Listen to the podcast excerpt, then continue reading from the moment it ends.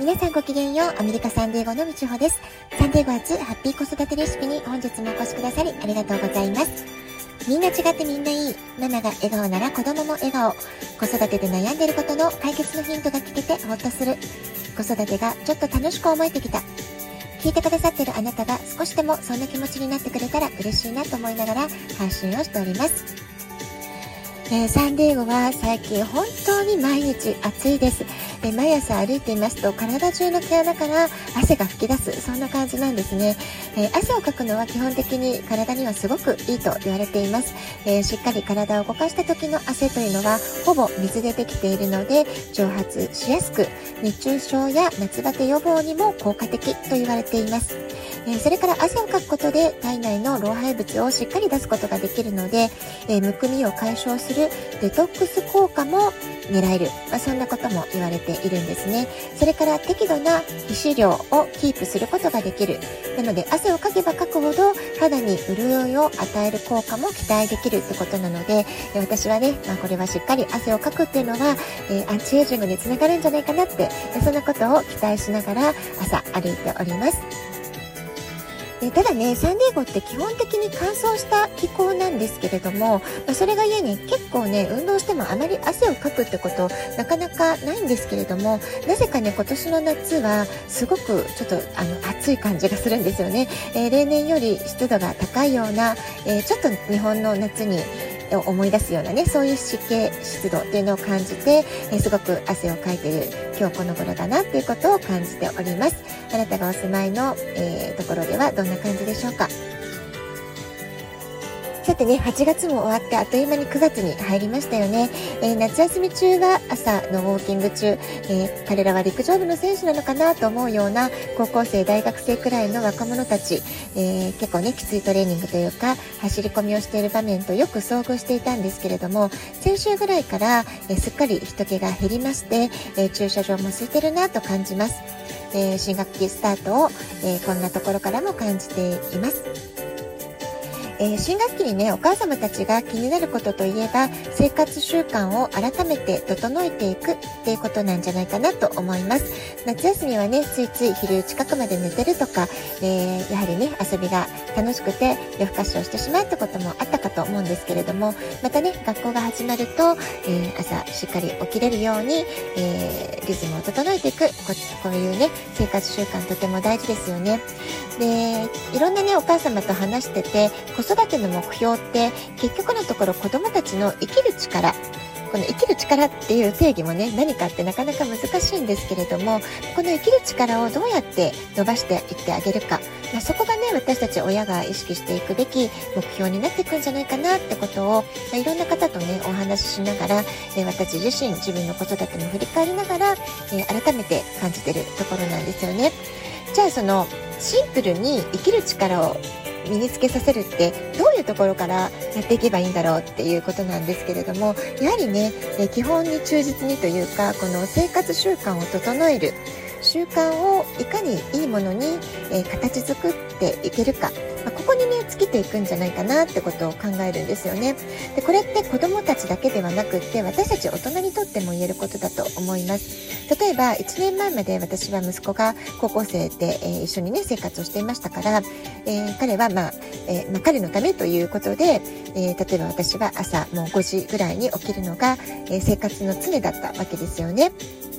えお弁当を作らなきゃいけないとか早朝のトレーニングがあるから、え私が先に起きて、え息子のね朝見送るってことをやらなきゃってことで朝5時とか5時半には必ず起きる。これをね十数年間やってきてたわけなんですけれども、え今息子が大学生になって巣立ってしまうとお弁当を作る必要もないわけです。それから早朝のトレーニングのために朝早く彼の食事を準備する必要もないってことですよね。でそうするともうおのずとね5時に起きる必要もないわけですからえー、やはりね、えー、一人の生活の、えー、リズムを整えていくっていうのは結構ね、意外と大変だなって感じてるんですよね。できるだけ今は、まあ、6時半とか7時ぐらいに起きるようにって心がけてはいますけれども、一旦こうやって緩んでしまうと、長いことね、えー、毎朝5時、5時半って起きてた生活、え今やろうと思ったらなかなかできないなってね、思ってしまうから、すごく不思議だなと思っています。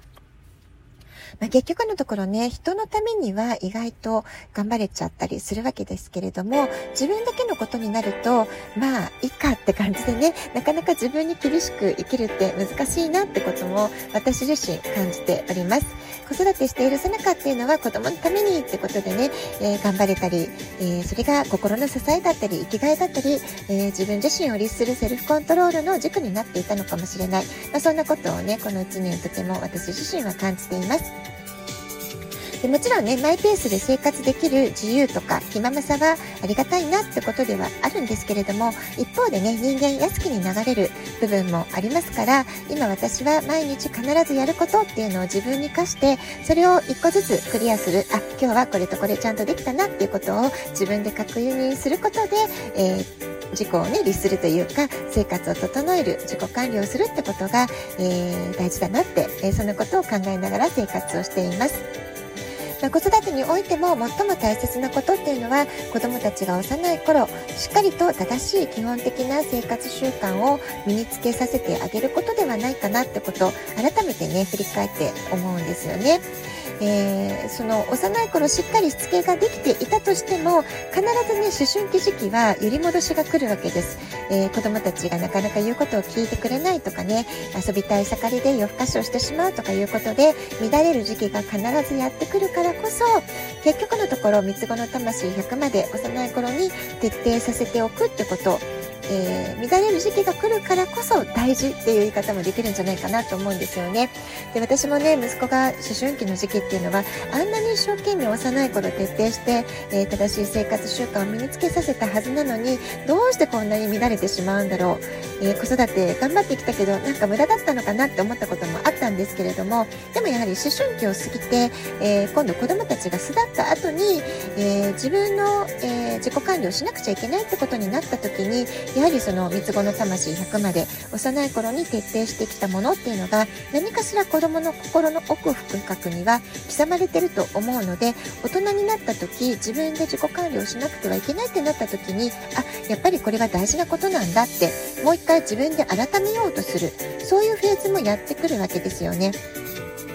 まあ、そういった長いスパンで考えても子どもたちが健全に成長するために大事なことやはり基本的生活習慣を身につけさせてあげることこれはね、えー、やはり大事なんじゃないかなと改めて思います。えー、この生活習慣っていうのは子どもたちの体と心を安定させて、えー、彼らが人生を大いに楽しんでいくためにもとても大切なことだということが言えるんじゃないかなと思います。じゃあ具体的にね、生活習慣何かっていうと、食事、睡眠、排泄、えー、衛生、それから、えー、衣服の着脱、こういったね、本当に幼稚園児の時にね、お母様が手取り足取り教えていくことだと思うんですけれども、まあ、ここをね、しっかりとやっぱり、えー、教えていくってことを、え後々にね、影響するってことを覚えておいてほしいなと思います。それから小学校ぐらい、まあ、幼稚園とか小学校ぐらいになると、ちゃんとご挨拶をしましょうとか、約束を守ろうねとか、自分のことは自分でしようとか、えー、社会的なね、マナーを身につけるとか、